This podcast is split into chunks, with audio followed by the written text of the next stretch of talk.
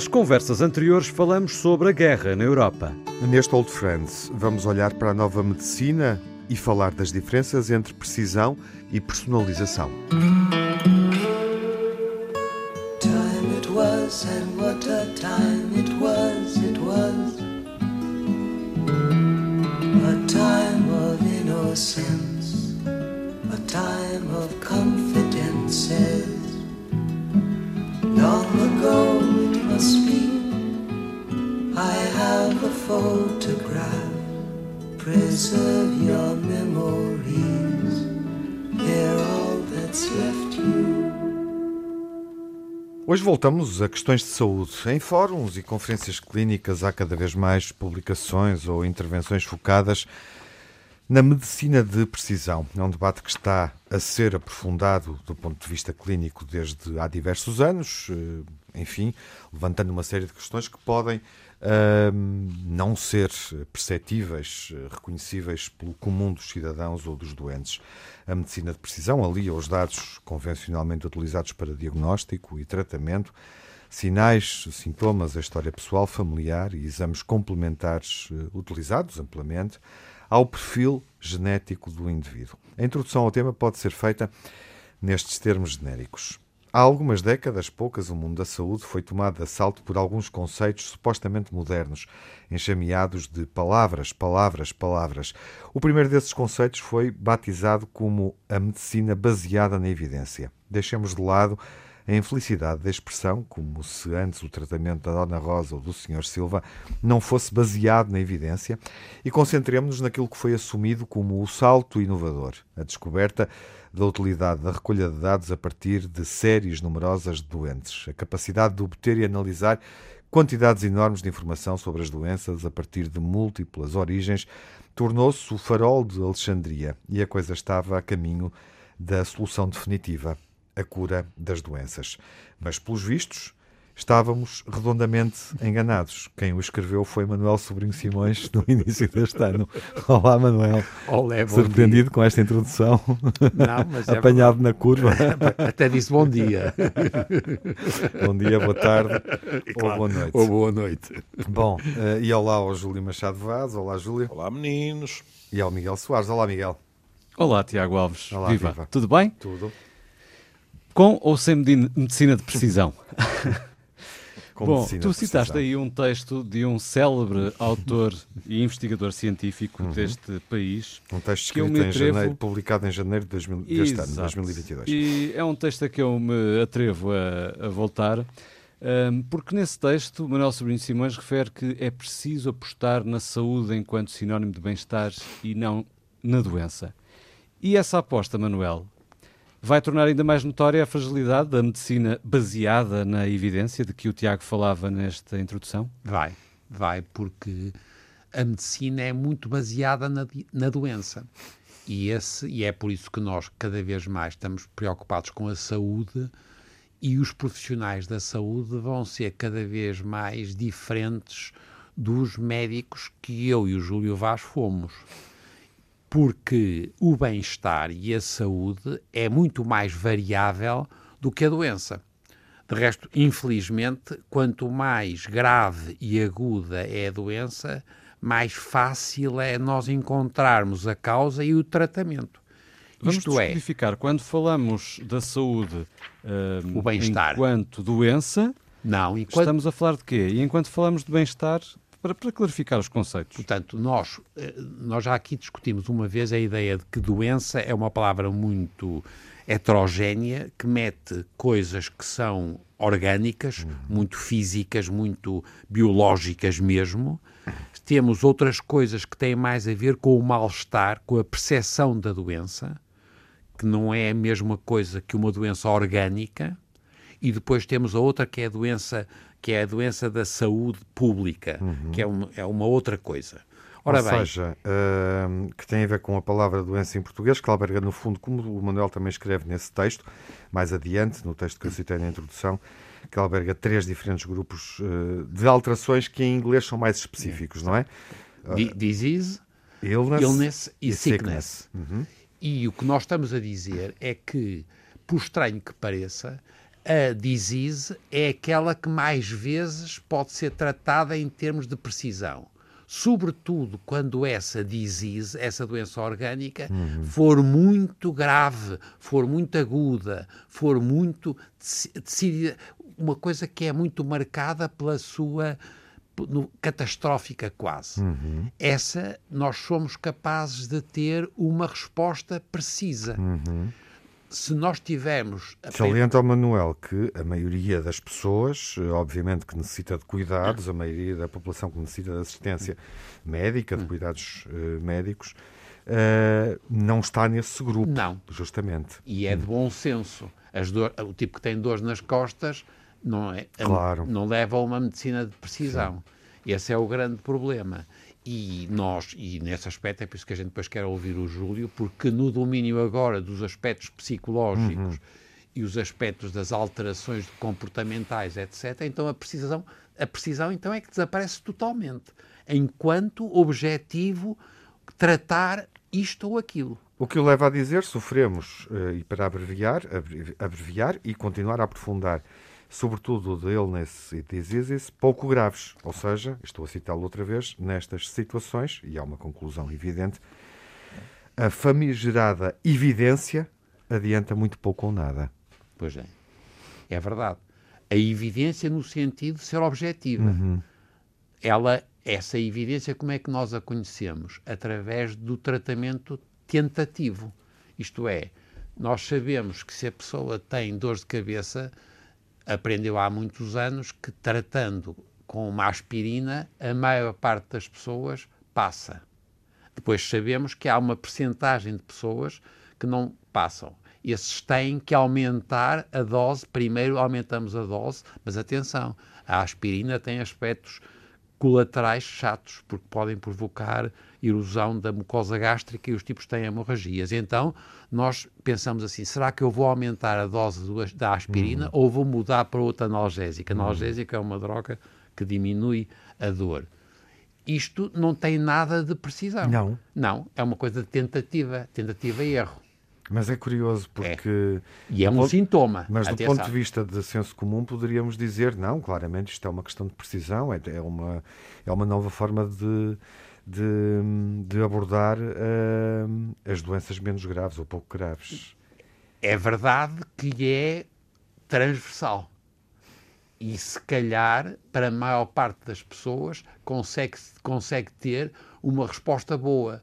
Agora, se a gente for fazer a precisão, não será que a gente devia ter dado menos aspirina e estamos a fazer mais coisas contralaterais permanentemente? E estamos. Isto é, todas estas coisas que são muito eficientes, o paracetamol, é verdade, toda a gente usa e uhum. funciona muito bem e não tem grandes aspectos negativos. Uhum.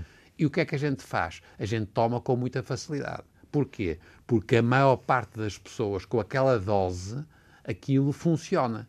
Não é preciso, mas tira a dor ou tira a inflamação. Não sei se estão a ver, quer dizer, mesmo nestas coisas pouco graves, não é preciso. Nós a palavra. Não é preciso, é uma boa. é uma boa forma não, mas... de afirmar esse pensamento e esse posicionamento. Não é preciso. Não é. é, é isso. Não é necessário. Não, não é preciso de todo. Mas o, o Júlio sabe isso melhor do que eu em relação aos, a todas as coisas dele do dia a dia. Quantas vezes é que ele trata pessoas que têm manifestações, por exemplo, depressivas ou de tipo depressivo com uhum. medicina de precisão? Ó, oh, Júlio. Provavelmente nenhuma, Júlio. É assim? Bom, mas vamos, vamos com muita calma. É. Isto, porque isto cria uma situação. Também, uh, também é, desculpa, Júlio. Uh, diz. Sim, tentativa e erro. Uh... Não, não, não, cria uma situação. Vamos ao início da questão. Isto cria uma situação deliciosa, que é ouvir um psiquiatra a, a, defender a honra da medicina de precisão é qualquer coisa que eu nunca esperei que acontecesse. Que esse psiquiatra seja eu, isso aí já é uma coisa completamente esdrúxula. Isso é, é, é, quase uma declaração de intenções, porque Exato. sentiste que o Manuel te colocou nesse lugar, é? Não, não, não, não, ah, não, não, não, Porque li com toda a atenção o texto do Manuel. Uhum e acho que o Manuel nisto é, é demasiado fundamentalista. Ah. Pronto. Primeiro. Mas sentes que ele uh, quer que tu valides esse ponto de vista. Eu e o Manuel validamos-nos um ao outro há 50 e tal anos. E em temas bem mais interessantes do que este. Ora bem, quando se fala de disease e de illness, nós estamos a falar de dois conceitos fundamentais. Porquê? Porque a disease traduz uma visão essencialista. É a doença. A illness é a doença como é vivida pelo doente. É a percepção. É a percepção. Ora, isto é completamente diferente e a não ser levada em conta pelos profissionais de saúde, não só os médicos, eh, provoca situações muito complicadas. Porquê? Porque é que antigamente se dizia, e com toda a razão, que na relação médico-doente havia uma brutal assimetria de poder e o doente tinha uma autêntica postura passiva em que se limitava a responder ao que lhe era respondido, a ter perguntado, tomar o que lhe era prescrito, etc. Isso hoje em dia não é assim. Uhum. Pelo contrário, cada vez mais o doente é parte integrante no desenrolar do tratamento, etc. Porquê? Não é só porque é democrático, também devia ser por isso. Não é só por razões éticas, também tem de ser por isso, mas também por razões de eficácia. Porque nós, os profissionais de saúde, somos especialistas da doença. Mas não há nenhum especialista que conheça tão bem a doença daquele senhor como o próprio senhor. Ou seja, nós temos um modelo explicativo se acertarmos no diagnóstico, pronto, uhum. para aquela doença. O senhor tem o modelo explicativo dele que não coincide com o nosso, uhum. em geral, nem pode. Mas, há algures no meio destes modelos explicativos e através do diálogo, nós vamos conseguir não só perceber melhor o que se passa, mas como conseguir outra coisa muito mais importante, é que aquela pessoa adira ao tratamento, porque o tratamento faz sentido porque se sentiu envolvida e tratada com dignidade. Isto é para estabelecer pontos básicos. Olha, agora, mas, ó, Júlio, agora só para, eh, mete só aí porque ajudas-me. Portanto, tudo o que tu disseste, estou Sim. 100% de acordo contigo. Sim. E agora só meti aí duas coisas para focar o meu ponto. Primeiro, aquilo que tu dizes e muito bem, porque é que é essas razões todas que tu dizes de início, que são as limitações, há uma outra, que é a incerteza, uhum. e portanto é muito importante e a segunda coisa que tu metes, e que é extraordinário, e que eu acho muitíssimo bem, é que tu dizes aquilo só funciona se tu falares com o doente claro. e tu perceberes o que é que se passa claro. com essa pessoa, e é por isso que a gente Exato. chama medicina narrativa e não medicina de precisão. Pronto.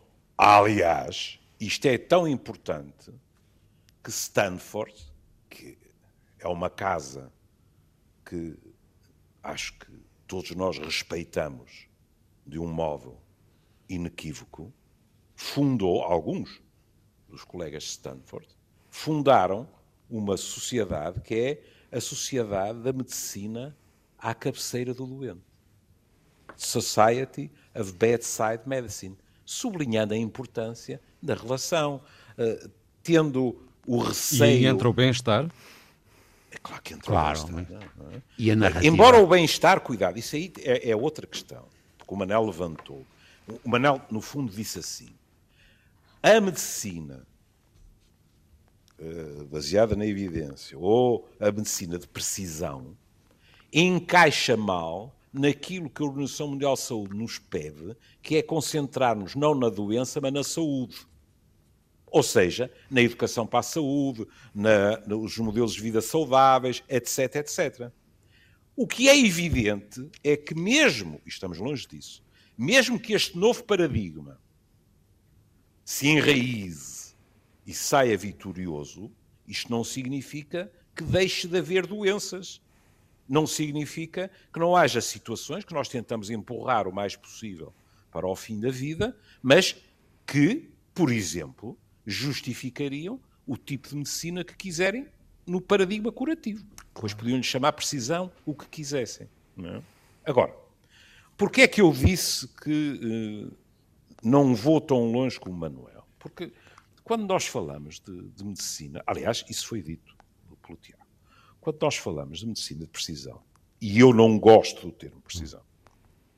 Eu, eu falo sistematicamente de medicina personalizada. Ah, está bem. Isso, claro. Ah, pois. Ah, bem, mas isso é. E aliás, pronto, está bem. Então, E não, quando- então ele, não teve, ele não foi suficientemente masoquista para ler o meu texto. Hã? Já está tudo dito. Quis te prejudicar. quis prejudicar. É que o gajo não leu. É que o gajo não leu. Ele, ele, ele, Ele- ele leu, E eu depois chegava. É o que eu digo.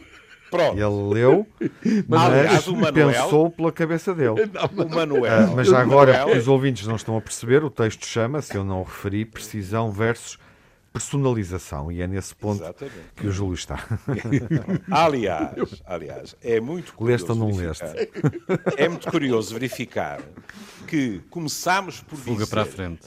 começámos por dizer, mas então, e então a medicina não era já baseada na evidência? E no fim, o Manuel diz, até já há gente, nomeadamente na Inglaterra, que cunhou a expressão medicina realista. E nós perguntamos assim, e poderá a medicina dar-se ao luxo de não ser realista? Não. É, que- é quando discutimos estas coisas, muitas vezes desaguamos em redundâncias. Claro. Mas, é claro. Agora, o que eu estava a dizer. O Manuel cita um artigo da Nature. E é um artigo que, em termos de números, Assustador. nós ficamos Assustador. assustados. Pronto. Mas que é perfeitamente coerente com aquilo que é exigido para a medicina de precisão. Porque estamos a falar de 450 mil pessoas. Exatamente. Não é? Pronto. E lendo o artigo, Le- Leste, qual é, leste a conclusão dele? O que é que ele queria? Ele diz só precisava agora de multiplicar por 4 ou 5 porque ele não Mas tem é- número suficiente. mas é aqui, é aqui que nós divergimos. É que ele não diz só isso. Claro, É sei. verdade que diz. Diz. Ele diz que é que- em que direção vamos seguir. Como Qualquer artigo de honesta investigação, ainda por cima com a vocação clínica, tem que se perguntar. E agora? Where do we go from here? Não é? Pronto. Yeah. Ele diz continuar a acumular amostras. E estes dados, ele começa logo a rir-se. Não, não é isso, é porque ele depois diz, dados, não é isso, opa, mas já agora diz que é o seguinte, ele além dos genes, ele quer ter todos os outros dados para além dos genes. Opa, Mas houve, mas houve, mas é que aí é que eu e tu divergimos. Porque eles dizem, estes dados ainda são estatisticamente insuficientes para encontrar a maioria das raras variantes protetoras. Porque nós temos a mania que só se encontram variantes genéticas que nos prejudicam. Não. Também há variantes protetoras. Por exemplo, sempre. uma das poucas coisas que eles encontraram foi variações que diminuem o risco da asma infantil. exatamente. Magnífico. É. E depois ele diz: mergulhar mais fundo nos fenótipos humanos, por exemplo, analisando registros clínicos por longos períodos de tempo, ou seja, longitudinal. E agora, ele inclui uma outra frase que é justo reconhecer-lhe, quer dizer, analisando os dados comportamentais e socioeconómicos, assim como níveis de expressão dos genes, etc, etc. Assim que se diz dados comportamentais e socioeconómicos, não é, na minha opinião, justo reduzir uh, o conceito de medicina de precisão a uma coisa que nos está a dizer vamos aprofundar o estudo do genoma e daí tiramos as conclusões terapêuticas. Não. O tipo está a falar de Claro, de dados tudo. socioeconómicos, está a falar em tudo. De tudo, é e é o isso. que eu acho. Eu acho que se, porque há outros que não falam. É, não, não, é bom. Já isso é- li artigos de gente que está nas tintas para isto. Quem escreve, incluindo dados socioeconómicos, tem que ter o benefício da dúvida, porque quer queiramos, quer não, ele está a ter uma visão global em que a parte genética está lá, é importante, Mas é- mas claro. também o resto está.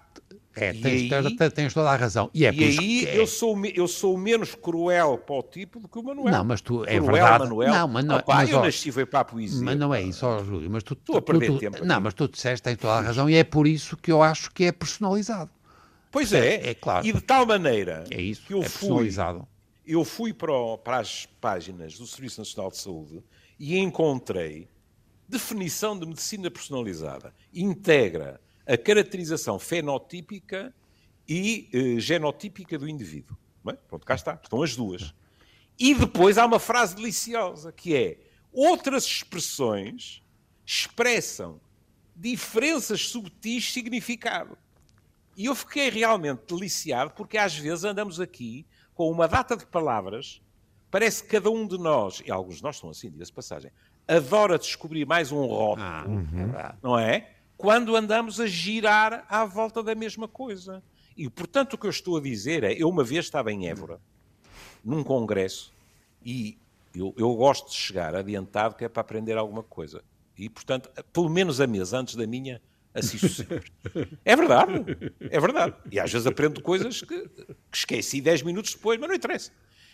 E fiquei muito assustado porque uma colega nossa, que tinha feito uma apresentação magnífica, vou prová-lo, tão magnífica que eu entendi, pronto, porque às vezes eu fico completamente perdido, mas teve uma frase final que me horrorizou, porque disse, e passo a passo, até ao dia em que poderemos fazer tudo isto com a medicina de precisão. Este tipo de nostalgia que eu compreendo, e muito mais nos jovens, a mim preocupa muito, e agora volto à palavra-chave de tudo isto, que é a incerteza. Pensar que algum dia deixa de existir o fator de incerteza, por mais longe que tenhamos ido, seja na vertente genética, seja nas outras, é, na minha opinião, desconhecer o que é o ser humano e a sua relação com a saúde e a doença. Uhum. Haverá sempre incerteza. Desde logo, porque nós somos diferentes. Uhum. E o tempo. E daí que tanto eu como o Manel gostemos de personalizado. Porque se tu quiseres, eh, Tiago, hum. podíamos dizer assim: então o que é preciso é fazer o quê? Para aqueles que defendem uma, uma versão, digamos assim, dura de uh, medicina uh, de precisão. É preciso que depois de termos, através da medicina de precisão, chegado a determinadas conclusões, é preciso tornar essas conclusões integradas na medicina personalizada. Àquela pessoa. Uhum. Percebes? É, é verdade. É uma, é, é uma boa síntese. Repare, e é, sobretudo, é verdade que, que é tanto mais verdade, por exemplo, quanto mais for, por exemplo, para o cancro porque como no cancro tu tens, é tão claro. importante os aspectos físicos e biológicos que tu tens menos elementos psicológicos e, portanto, aí aumenta a capacidade de identificar alguns alvos terapêuticos. Claro, e aproximam-se. E, e, e, sobretudo é se forem muito graves. Sobretudo Pronto. se forem muito graves, pá. Porque e, se, no princípio não. E, e porquê é que eu digo que é preciso ser É verdade. Não é? Porque, por exemplo, eu, eu fui descobrir em março de 21, um artigo no Genetics in Medicine. Uhum. E então, eles dizem quais eram as expectativas. E então, havia gente que dizia assim: em 2030, o Instituto Nacional para a Investigação do Genoma Humano, em 2030, a análise do genoma será tão rotineira como as análises de sangue de controle. Uhum que é que dizem os, eh, os colegas que escrevem o artigo? Estamos em 2020, pronto, foi publicado em 21, e até agora o que é que nós conseguimos? Diagnóstico de doenças raras, testes pré-natais não invasivos e genética oncológica para guiar terapia oncológica. E, portanto, eles dizem claro. estamos muito longe uhum. do que seria essa esperança. Ora, em contrapartida, quando dizem estamos a tentar detectar variantes genéticas com alto risco de doenças evitáveis, estão a ver a ponte agora para. Eu ia dizer as instruções. Para, exato. Eu ia dizer instruções, o que era infeliz. Mas para as orientações da OMS, se eles conseguirem, e acho que isso é possível, não sei é quando, descobrir variantes genéticas que digam que determinadas pessoas têm alto risco para desenvolver doenças evitáveis, essas pessoas terão, e quem os acompanha, uma responsabilidade muito maior em termos de estilo de vida. O que não pode acontecer e com isto me calo, é um, um, um membro da minha família, um tipo brilhante, que durante uma determinada altura esteve, durante uma determinada fase, esteve a trabalhar nos Estados Unidos e, como é habitual nesta nova geração, depois aparecem cá no Natal, nos aniversários, etc.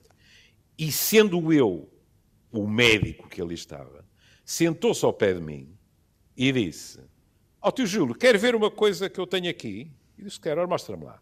E ele rapou do telemóvel e tinha ido fazer uma análise do genoma, etc, etc, etc.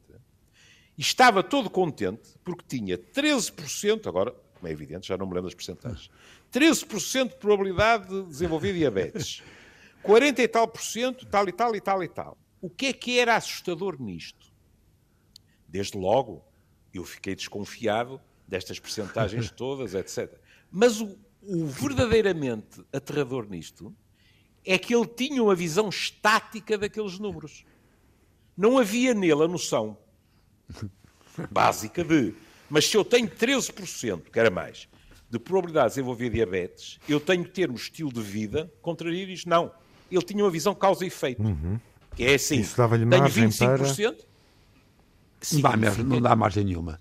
Nenhuma. Não pode fazer nada. É, é, uma visão fatalista. Não, mas não é isso, mas não tem nada, porque de novo, pá, não se pode aplicar a uma pessoa concreta. Não, não, não, é? isto não, não, a questão é esta, é que qualquer um dos nossos colegas que uh, defendem medicina de precisão de, de uma maneira uh, não ao trance, não é? Não hum. ao trance, dirá de imediato o que aconteceu, e isto é outro perigo dos tempos passamos, é que o tipo nem sequer foi ao médico para isto. Ah.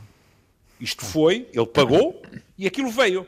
Portanto, ninguém lhe explicou, ó oh, meu caro amigo, isso não é dizer que com 25% de probabilidade significa que eh, tem 75% de probabilidade de safar e 25% de ter essa doença, não porte quá. Não! Agora, com aquilo claro. como informação, ele tem que, ele e o seu médico, têm que gerir essa informação. É.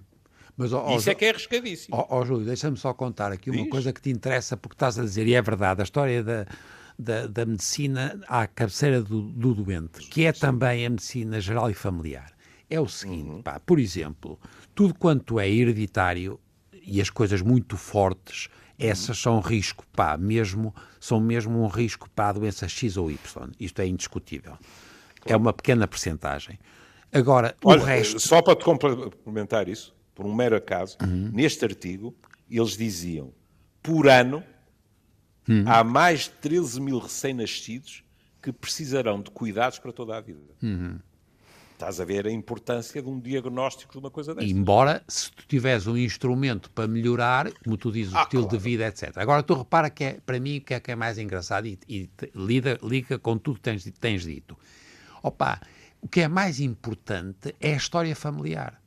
Isto é, quando tu fazes medicina geral e familiar, muito mais importante, na maioria das populações, hum. repara, não estou a referir, a referir agora aos tais 13 mil, 13 mil especificamente. Sim é os tipos que fazem. Não, nesta família há fatores que são hereditários, e há fatores de estilo de vida, e há culturas, isso. e há civilizações. E há fatores sistémicos, sistémicos e há e, opa, o tabaco, e é... Tudo. E isso, epá, é muito mais forte com capacidade de prever o comportamento das, da saúde e da doença do que os fatores genéticos, percebes? É claro, é, é por e é isso, é por isso que eu chamo personalização e não medicina de precisão. Uh, uh, e a medicina é geral para utilizar, para utilizar um dos teus nomes favoritos, é por isso que o nosso colega de medicina geral e familiar, quando a Dona Rosa, em setembro, piora do seu reumatismo. Dá-lhe anti-inflamatórios. Mas não só isso. Ele sabe é. porque é que normalmente acontece claro. em setembro. Claro. É que o filho que está imigrado na Alemanha esteve cá em agosto hum. e voltou para a Alemanha. Hum. E, portanto, em termos psicológicos. Claro, isso é causa. É isso é a causa. Altura. É a causa, mas dá-lhe anti-inflamatórios. E era claro isso que, que eu estava a dizer que é. Mas há uma compreensão Exatamente. da illness Exatamente. que é impensável é num médico que não acompanha claro. o percurso da pessoa. É narrativa. E, Pô, é, e, e, não é preciso, quer dizer, é o ponto, quando dão à Dona Rosa os anti-inflamatórios, é verdade que são eficientes, mas não são precisos. Mas, como aqui, tu dizes, resolve o problema. Claro, Opa, e, isso... aqui, e aqui uh, é bom olha, não imaginas o prazer que me deu este programa.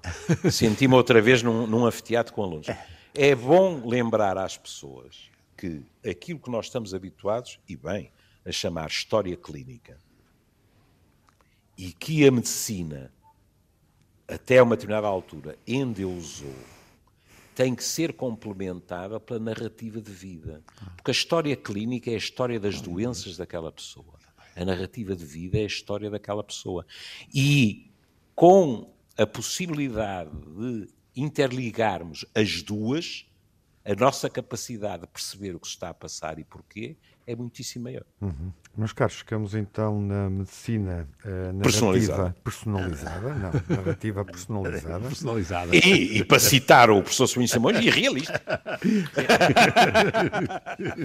e eu diria até mesmo que continuamos aqui na saúde e na doença. Seria interessante. uh, por acaso seria interessante aprofundar uh, aprofundar o, convosco até onde é que uh, esta, esta reflexão do ponto de vista da classe e também do ponto de vista de quem decide as questões de saúde, esta reflexão em torno das vantagens da dita medicina de precisão, nos pode levar nos próximos anos, porque também sinto que há um desconforto no raciocínio do Manuel e que o Júlio acompanha em relação uh, à forma como a medicina será exercida. Exatamente. Não é? Uh, e à sabedoria do médico. E não sei se isso não daria pano para mais um programa. não sei, Júlio. Pelo menos para, para mangas, dá de certeza. mais um programa, não sei, claro Mas nós sabemos fazer mangas? Meu caro, incluindo a alpaca. Até à próxima. Até à próxima. Sobre isso. o VAR esteve numa forma do caralho. E é? decidiremos. um abraço. Um abraço. Sobre o tema que nos ocupará a seguir. Um abraço, fiquem bem. Time it was and what a time it was, it was A time of innocence A time of confidences long ago it must be. I have a photograph. Preserve your memories. They're all that's left you.